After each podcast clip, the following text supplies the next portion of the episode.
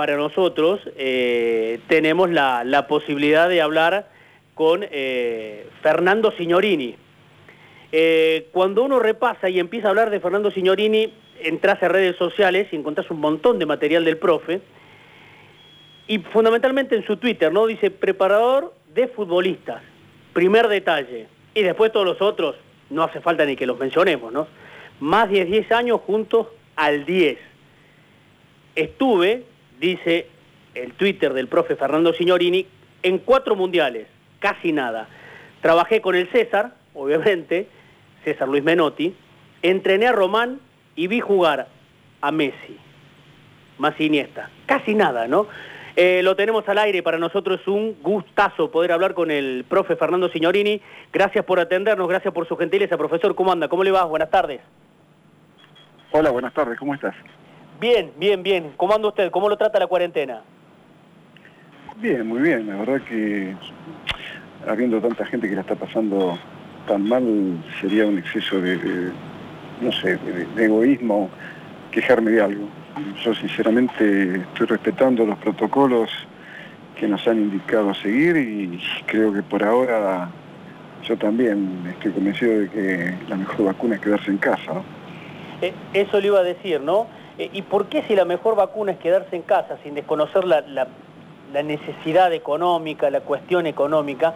Digo, ¿por qué renegamos tantos de hacerla? ¿Y por qué hasta el fútbol mismo le costó eh, tanto tomar esta decisión, ¿no? De, ver, poner como prioritario la salud, de que no sea el fútbol el que entretenga a las masas y, fundamentalmente tratar de, no apurar su vuelta. Profe, digo, ¿qué, lectura ha hecho esto, usted de esto?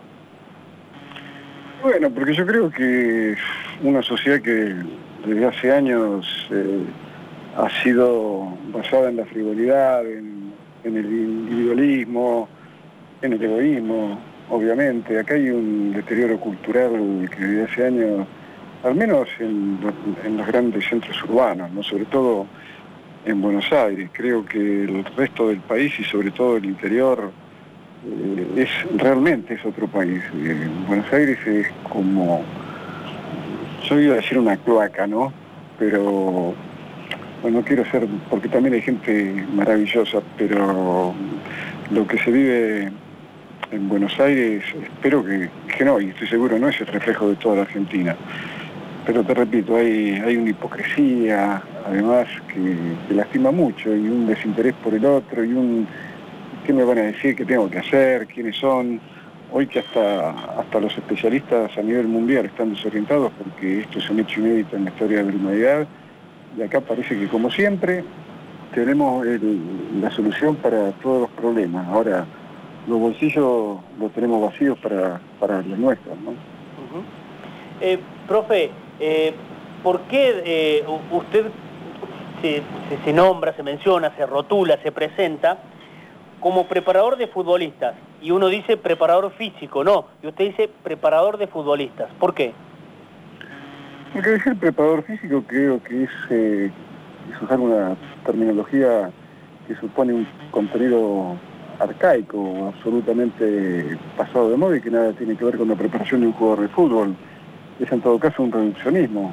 Preparador físico sería el de un atleta que simplemente tiene que correr y tratar de llegar lo más rápidamente posible y que en el camino no hay ninguna prueba atlética ni que uno pueda agredir a sus oponentes, ni que el sistema cognitivo de quien corre esté demasiado ocupado. El futbolista tiene que resolver un montón de cuestiones y pasar a derechas y pasar a izquierda, cuidarse de, los rivales, de las agresiones, de girar, de caer, de saltar, de empujar, de arrastrar, es completamente distinto. Un, atleta con, como decía anteriormente, con correr, eh, no necesita más, ¿no? Eh, un velocista tiene que ser veloz, uno que se dedica a la maratón tiene que ser resistente, el que salta tiene que saber saltar.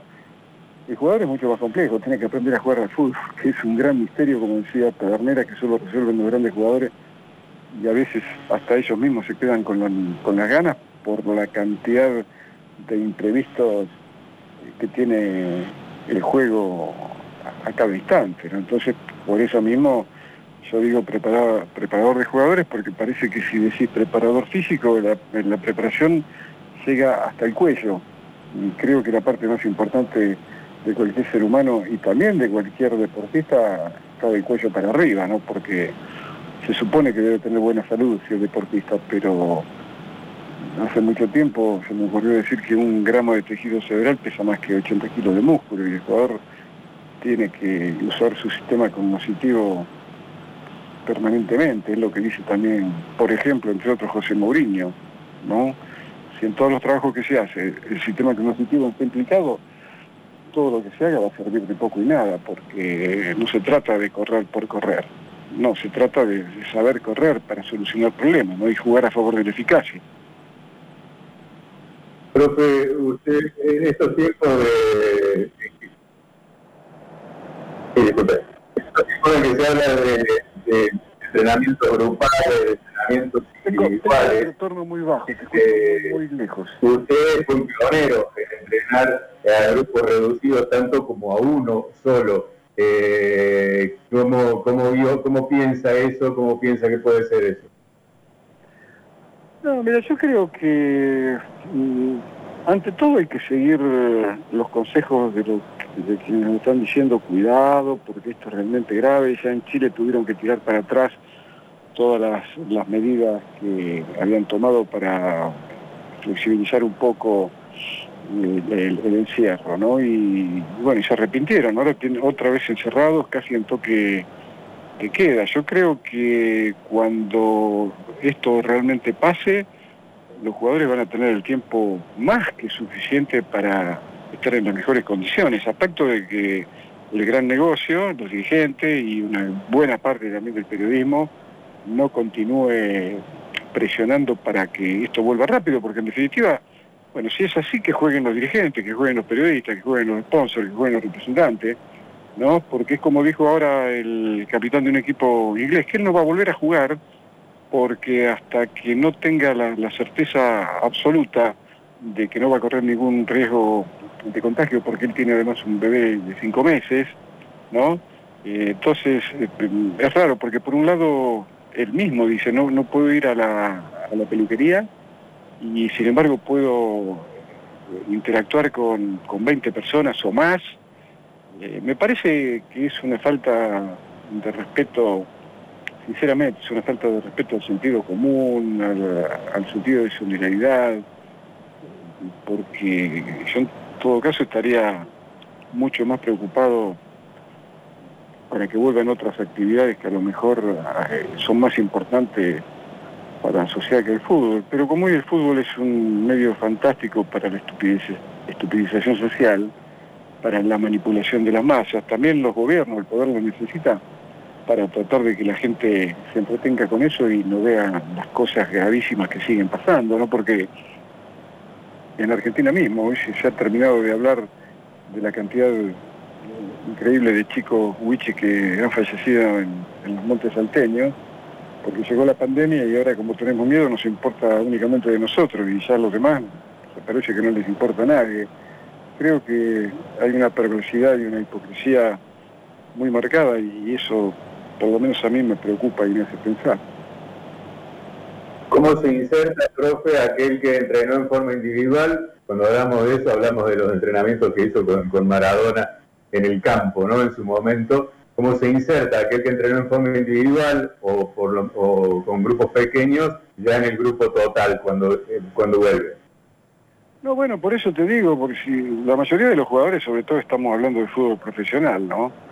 Em, creo que con hacer trabajo que seguramente lo habrán indicado, y ellos saben de hecho hacer para mantener el tono muscular y no aumentar demasiado de peso y calmar la ansiedad que le produce el hecho de no jugar, eh, ya después van a tener, te repito, al menos un mes o, 40 días para, para recuperar la forma. Eh, en Alemania terminaron pagando por apurar el, proceso con una cantidad de lesionados que ha puesto a todos alerta y, también algunos que están ya discutiendo la necesidad de, volver a suspender la actividad, porque además el fútbol, el fútbol sin gente en la cancha ¿A quién le interesa? Al negocio, simplemente. El fútbol nació para, para que lo podamos disfrutar y sobre todo es una construcción cultural de las clases populares que, que ahora por lo menos en Argentina también los inventores tienen que pagar para ver el invento, porque si no lo pagás no lo podés ver, ¿no?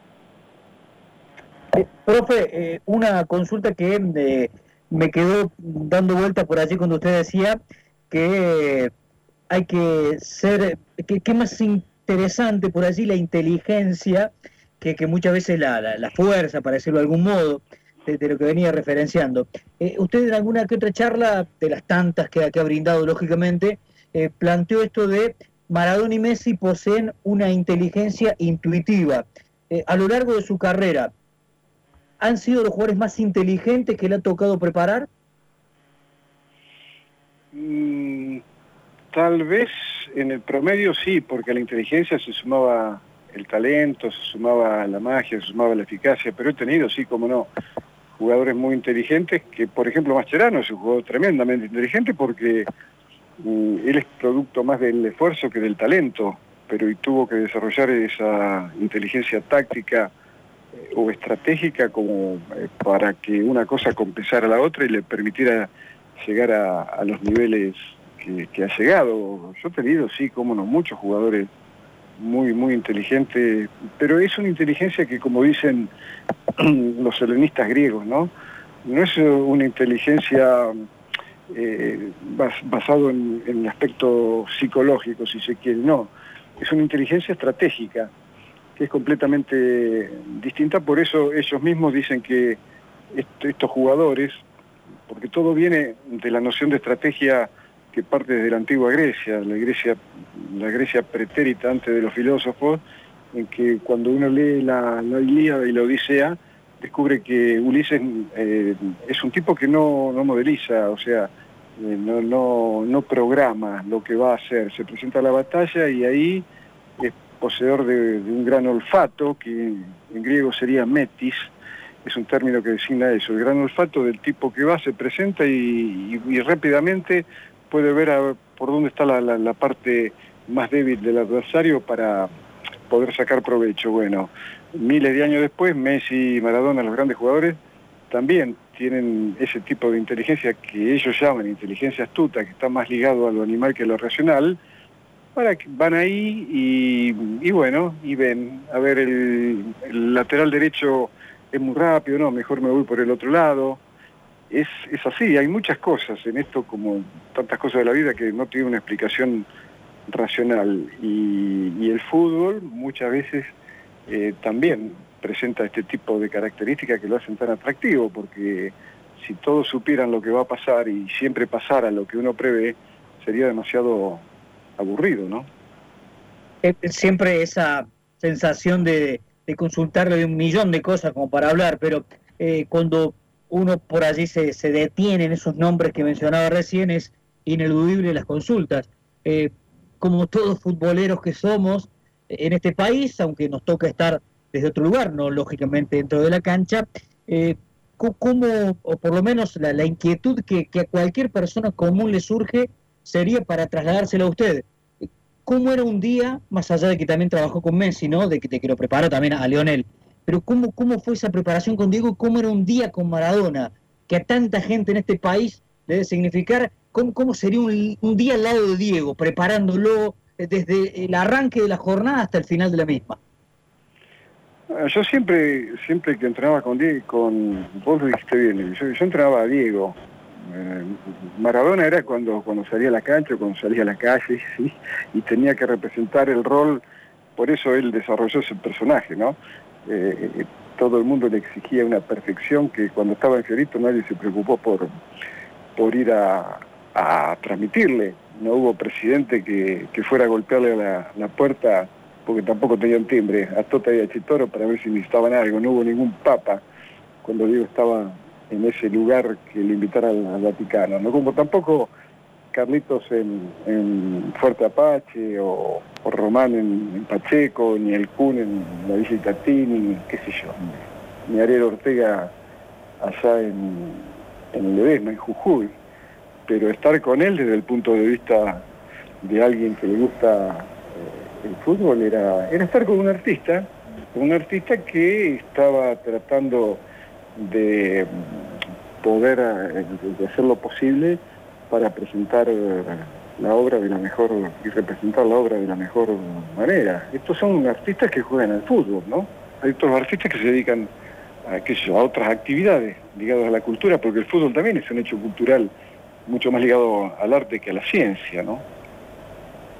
Fernando, eh, eh, uno lo escucha y, sabe que, como decía Mariano, le puede preguntar de, mil cosas, pero me quedo pensando en lo que dijo hace un rato. Habló sobre un capitán inglés, eh, si no me equivoco, Danny Rose, que está en contra de, la vuelta del fútbol. Y le quería preguntar, a propósito de todas estas personalidades del deporte con las que trabajó, los conoce muy bien al futbolista de elite, aparte.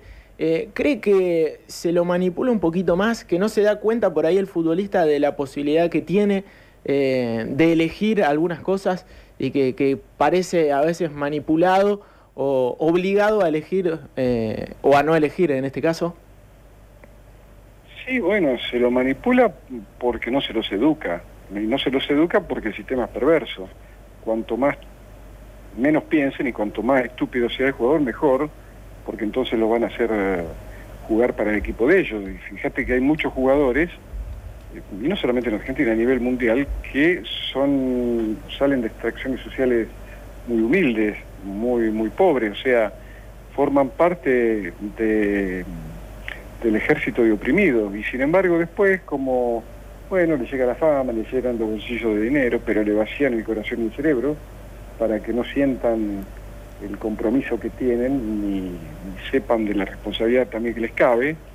Y, hasta esos chicos que salen de esos lugares después inexplicablemente salen jugando, entre comillas, para el equipo del opresor, porque por el, mundo está así y la sociedad misma tiene estas brutales diferencias con el 1% de la población mundial que detenta casi el 80% de la riqueza, por culpa de los que tienen, no de los que no tienen. Y sin embargo hay muchos chicos que se prestan a, bailar la música de la comparsa que, les arman los, dirigentes. Y esto a mí me parece una perversidad brutal, por eso desde hace mucho tiempo digo que entrenar es antes que nada educar, porque si no te encontrás con eso, con chicos que a lo mejor tienen una cantidad increíble de dinero, pero que, no tienen vida interior porque nadie trata de, enriquecerlos, de, educarlos. ¿no? Maradona fue el futbolista de, de elite que más entendió esa posición de la que hablas, esa de, de, por ahí hablar, decir lo que, eh, ponerse de ese lado del futbolista, de no querer jugar eh, con 40 grados de calor un mundial, de, de, tener también a veces hasta una posición política con aciertos y errores, ¿no? Pero de, darse cuenta de la posibilidad que tenía.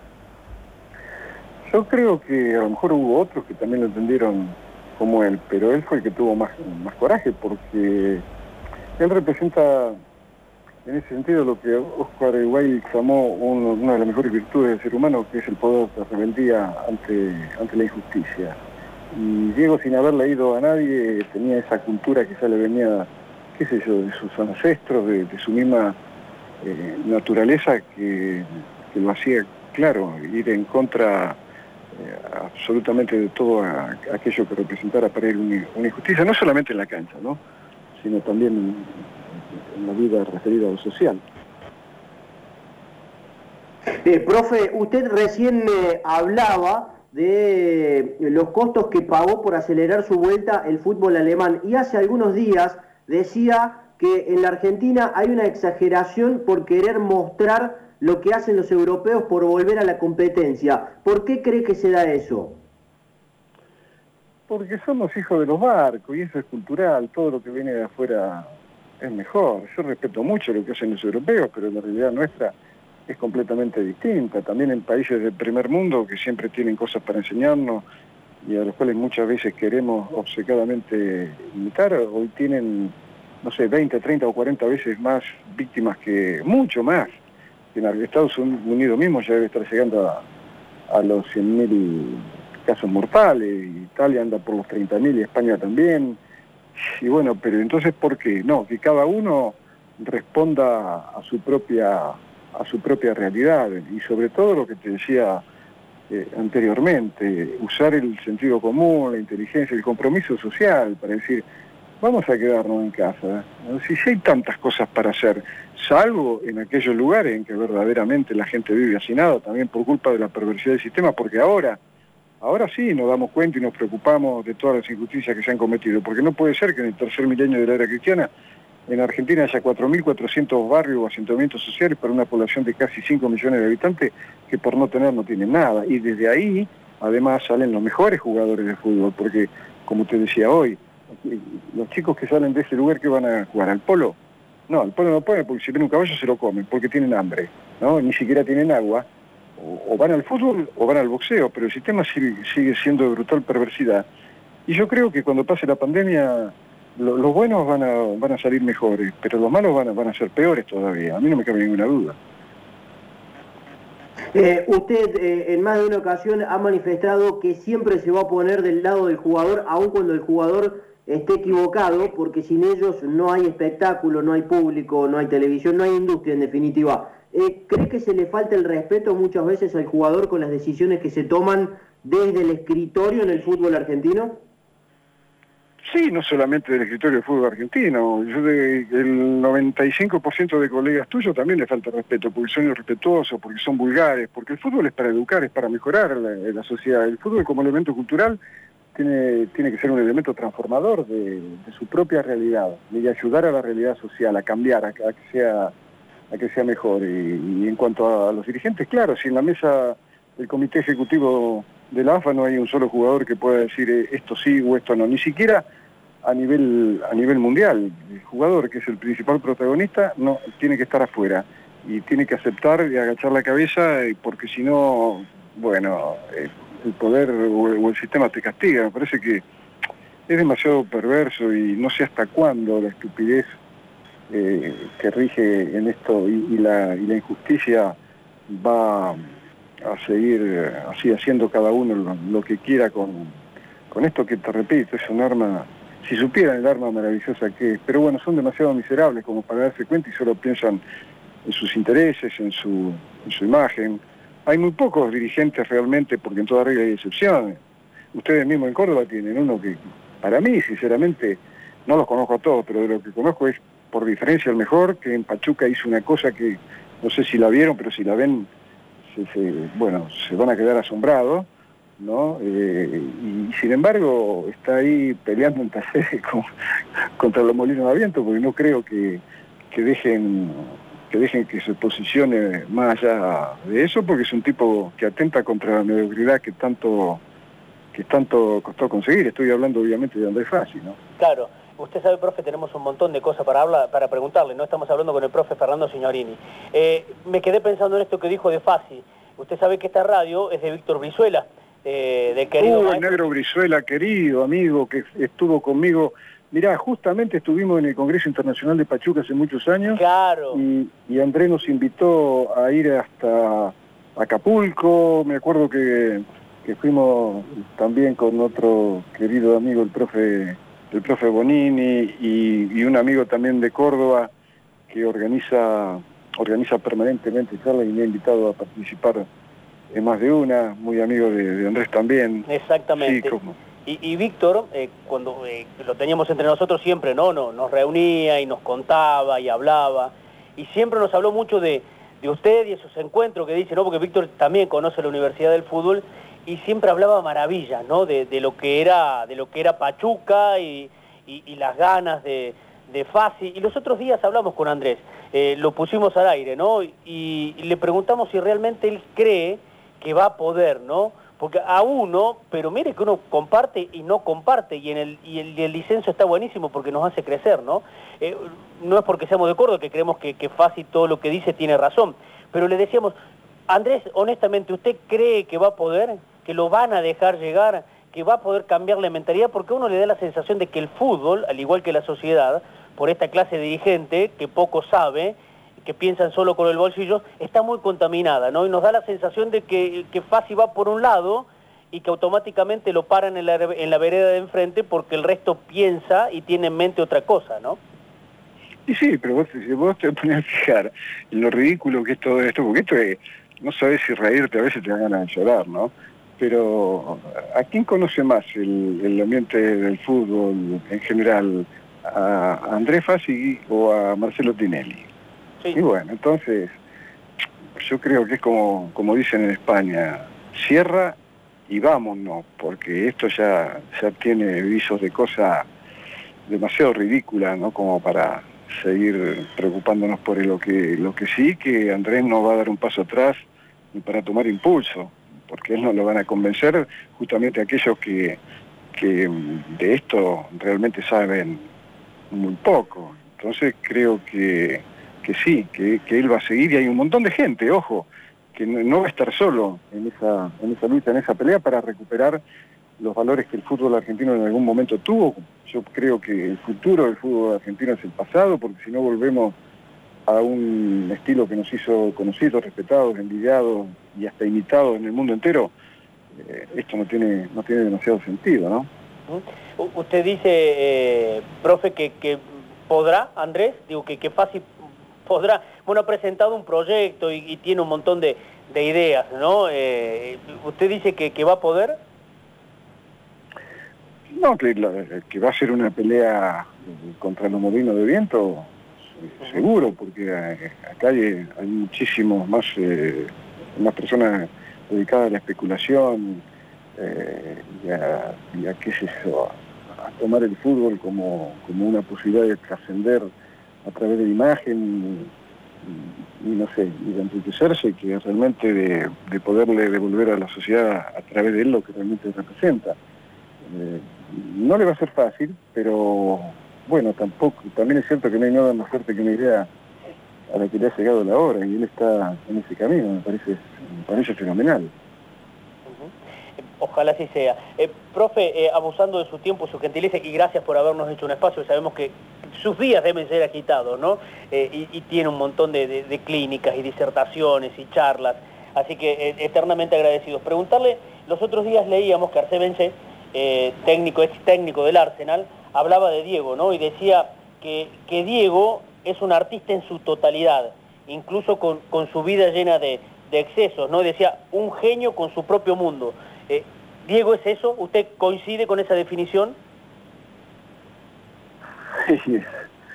Sí, bueno, claro. Es que si no, no, hubiera, no se hubiera transformado en el mito que se transformó. Si hubiera sido alguna vez un... Recuerdo un periodista italiano que me, preguntó, eh, ¿se imagina si Diego hubiera tenido la conducta de Platini?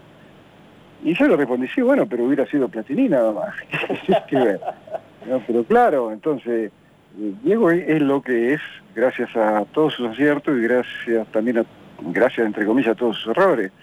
Él sin, sin la cocaína, él sin todos sus hijos y él sin toda esa oposición que hacía al poder, eh, hubiera sido hubiera sido uno más. Ahora, eh, muchos lo pueden criticar, pueden decir que es un negro de mierda, que es un villero, que es un drogadicto, que sea lo que sea, pero a eso le digo que dentro de 1500 años, hace más de 2000 años de, Sócrates y Aristóteles todavía se lo recuerda y eso que no le hicieron ningún gol a los ingleses. A estos dentro de 3000 años lo, van a recordar y a todos estos que, que hablan tan pejorativamente de él, a muchos se lo van a olvidar del camino de la casa violatoria al cementerio, ¿no? Claro, exacto. Eh, profe, digo, hablamos de Diego, ¿y qué es Messi? Eh, que eh, es, lo opuesto en el sentido de, la personalidad, de ser más introvertido, ¿qué, ¿qué, es? Sí, bueno, también tuvieron una, una infancia completamente distinta. Leo a los 12 años se lo llevaron a Europa, lo metieron adentro de una, de una campana de, de cristal, lo cuidaron, lo educaron, lo protegieron, Diego a los 12 o 13 años tenía que ir a, pelear cada día para por comer y cuando iba a jugar se tenía que, ligar los botellazos, escupitajos, insultos, ladrillazos, eso le formó el carácter, más allá de que él ya venía, ya algo tenía de, rebelde, de, de, tipo políticamente incorrecto, ¿no? Pero también es cierto que él pagó con casi con, su vida, ¿no?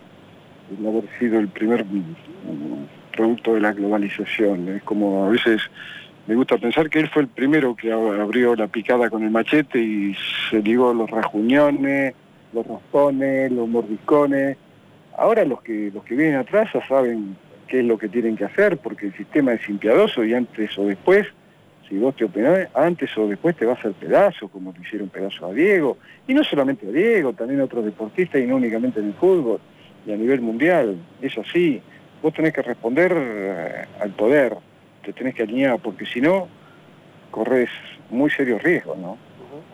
Hoy es prácticamente impensado, ¿no? Digo, con, lo que vivimos, con la tecnología, con esta sociedad capitalista, ¿es imposible? Hoy, mira, hoy en cuanto alguien empieza a decir las cosas que decía Diego ya de, muy joven, creo que le cortan la lengua directamente, ¿no? Para, para que no diga nada, porque es así, es, increíble, pero por eso yo, de, todas maneras, en ese sentido soy optimista. Creo que los jugadores antes o después se van a dar cuenta del poder increíble que tienen y se van a encaramar en los primeros eh, lugares o mesas de, decisión y un día se van a hacer, eh, va a ser de ellos las organizaciones o las asociaciones locales, nacionales e internacionales. Un día la FIFA, no sé cuándo va a ser, pero así como fue, como hicieron los basquetbolistas en Argentina y el tenis a nivel mundial, un día el fútbol lo va a ser de los jugadores. Porque no, no se puede seguir soportando que tipos que no tienen absolutamente nada que ver con el fútbol, pero absolutamente nada, pueden seguir manejando los destinos que te repito, de un deporte que antes que nada es un, es un factor maravilloso, ¿no? maravilloso, sobre todo en edades formativas, para ayudar al profesor y a los padres a lograr el mejor individuo posible. Acá en Argentina han sucedido cosas brutales, ¿no? que no han hecho tan bien el reído del mundo. Yo no me olvido de la votación de impares que terminó empatado, no me olvido del gas pimienta que se, jugó a pesar de que a la mañana había fallecido Manuel Ortega, que por culpa de la negligencia y de responsabilidad dirigencial perdió su vida cuando golpeó su cabeza contra un objeto contundente que estaba a mucho menos distancia de, la reglamentaria. No me olvido de, que los barras bravas son los dueños de todo y que también son un arma, un argumento utilizado políticamente. No me olvido de este chico en Rosario de 17 años que se paró a atajar un penal y la pelota me pegó en el pecho y cuando quiso salir a festejar se cayó y llamaron a la ambulancia y no había ambulancia y no había distribuidor y el chico perdió la vida. Y no me olvido que hace poco en Colón, un chico de 19 años arquero que fue dejado libre por el club, que nadie lo abordó o, si lo abordaron no lo hicieron en la manera suficiente y terminó quitándose la vida. Ah, no, pero el fútbol tiene que volver, entonces pan y circo y el circo romano que siga. Pero cuando los padres tienen que saber que cuando acercan un hijo a un club de fútbol, están dejando en el club de fútbol el tesoro más increíble que la vida les ha legado, como son los hijos. ¿Y cómo se lo vamos a tratar? ¿Y qué le vamos a decir? Como dicen muchos colegas miserables de ustedes, que lo único que importa es ganar, que hay que ganar de cualquier manera. Bueno, hay que ganar de cualquier manera, hay que vivir de cualquier manera. Entonces que no nos quejemos de la droga, de la violencia de género, no. Entonces, o el fútbol sirve para mejorar la sociedad o no sirve para nada. Sirve para cuatro vivos que se llenan de plata a costa de, muchas veces de la vida de, aquellos que lo practican, porque hasta ahora en, el boxeo, en el boxeo olímpico, claro, como la gente quiere sangre, el morbo, la perversidad, le han sacado a los protectores a los boxeadores. Total, los que se rompen la cabeza y pierden la vida son siempre los hijos de los otros. Y en, en Estados Unidos se ha inventado esto de la UFSL, que es una vergüenza para la dignidad humana, eh, hombres y mujeres que para ganarse la vida se tienen que terminar rompiendo la cabeza en una jaula. Eso es el circo romano multiplicado por un millón, porque eso pasó hace dos mil años. ¿no? Y entonces era una vergüenza y yo lo repetimos y está la televisión y las cámaras y lo que transmiten, que se enervan y enervan, pero no les da vergüenza. ¿Pero qué tipo de sociedad quieren? ¿Qué tipo de sociedad quieren? Eso me pregunto yo. Eh, es cierto, ¿no? Y uno lo, escucha con muchísima atención y, vamos haciendo que sí en la cabeza, ¿no? Con la cabeza, digo, cada uno de su casa porque estamos haciendo así el programa, pero seguramente coincidiendo y, encantado de lo que nos cuenta. Eh, ¿Usted cree que, porque recién hablaba del cambio cultural, de la sociedad y que el fútbol tiene que encargarse, ¿es el fútbol el que, puede llegar a encargarse de, cambiar la, sociedad, profe? Una parte de ella, o por lo menos recuperar los valores por el que fue creado, entre otras cosas para, además de para educar, para preservar y aumentar la salud de quienes lo practican, no la de ponerla a riesgo, no la esta locura que eh, hay un montón de, chicos que se inician en el deporte y, muchos, sobre todo en el deporte individual, ¿no? Que a los 15, 16 años ya tienen que ir al psicólogo porque no pueden soportar las brutales presiones de, todos estos tipos, ¿no? Entonces, te repito, va a ser muy difícil porque, antes que nada, si el gobierno no toma una decisión y decide de una vez por todas qué lugar tiene que ocupar el deporte en la sociedad, no, no, si cada uno va a hacer lo que quiera, si el gobierno tiene un, mecanismo, un orden rector para que llame a todos aquellos que puedan aportar soluciones en una gran mesa de debate, que haya psicólogos, que haya sociólogos, que haya antropólogos, que haya gente de negocio también, porque el deporte es un negocio, eh, que haya profesores de universidad, eh, que, por supuesto haya jugadores de cada deporte, referentes de cada deporte, eso es imprescindible, todo tiene que empezar por ahí. Esto no va a tener solución, pero el Estado mira para otro lado, y entonces después, qué sé yo, se llevan a jugar el principal clásico del fútbol argentino, uno de los más importantes del mundo, se lo llevan a Madrid, y todo el mundo grita y todo va y se juega y vienen y se festeja, pero ¿qué estamos festejando? Nos están robando un valor que costó más de un siglo de construir. Ah, no, bueno, pero el negocio, pero ¿qué? Bueno, no sé. Eh, estoy, estoy un poco crítico, ¿no? Pero creo que tengo argumentos válidos como para no estar para nada de acuerdo o no, o no sonar la música de esa comparsa. Y, mucho de razón. Eh, profe, ya cerrando, y agradeciendo su tiempo, su movilidad y, el espacio, como decíamos recién, ¿no? reiterar lo que nos ha hecho para, hablar con nosotros. Eh, ¿Qué fue lo mejor que le vio hacer Diego, a Diego en cancha? Lo que más le llamó la atención. No, bueno, de todo, yo me quedo con el gol a la Juventus el día de la lluvia en Nápoles, con el 1-0 con un, en un tiro libre indirecto. Sí.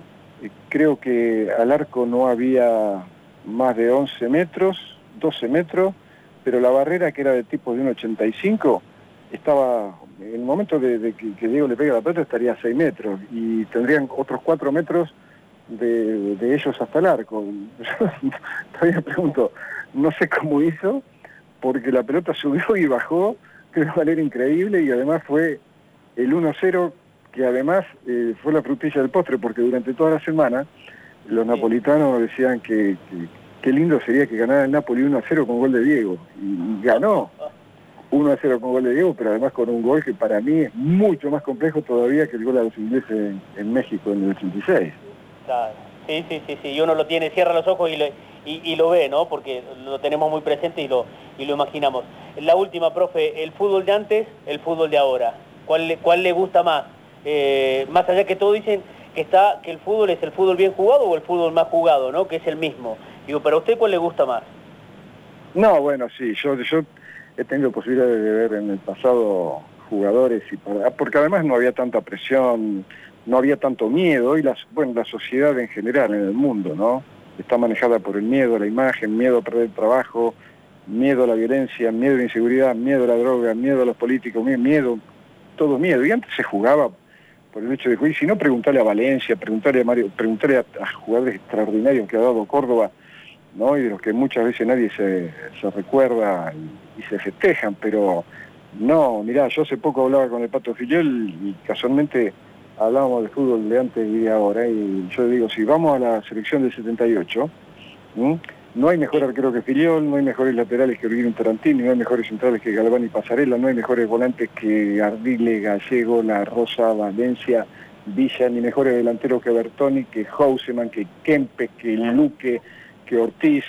Entonces estamos peor. Ahora también es cierto que cualquiera de esos muchachos antes jugaban 10 horas por día y hoy están 10 horas con el celular, u 8 horas con el celular y, y, 2 horas con el fútbol. Es completamente distinto. Lo, por eso yo estoy de acuerdo con lo que decía la observación de Pedernera Menotti. Lo que veo ya lo vi, lo que vi ya no lo veo más.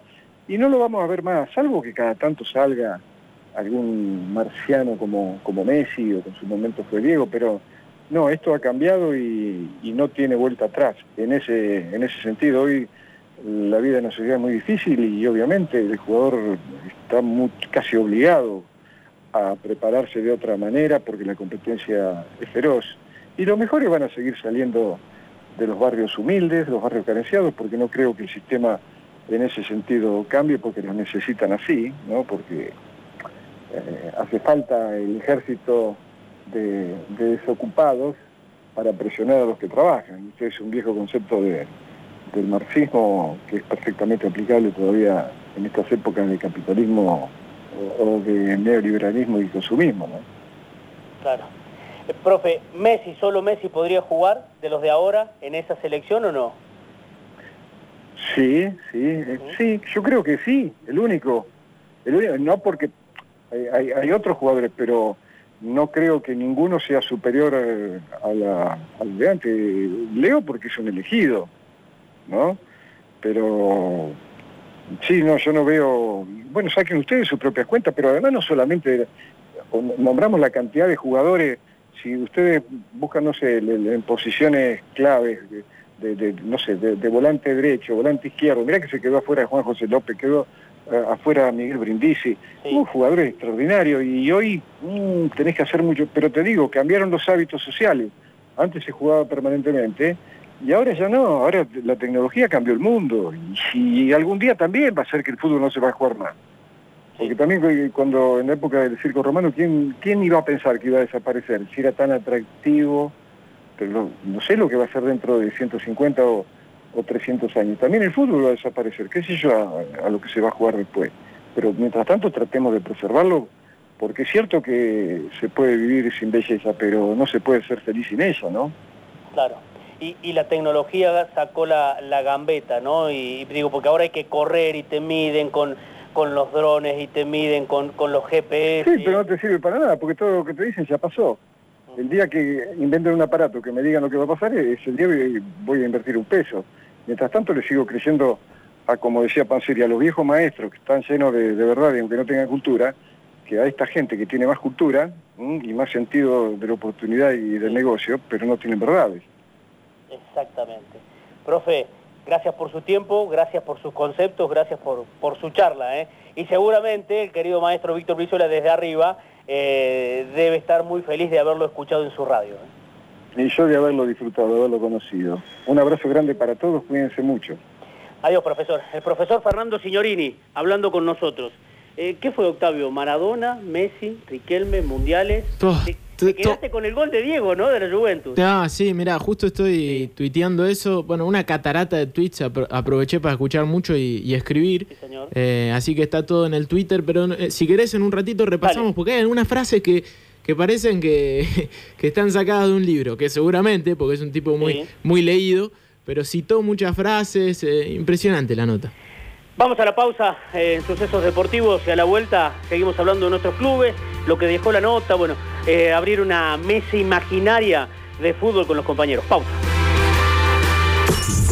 Deportivos, el programa del deporte cordobés. Baja de Peñaderos.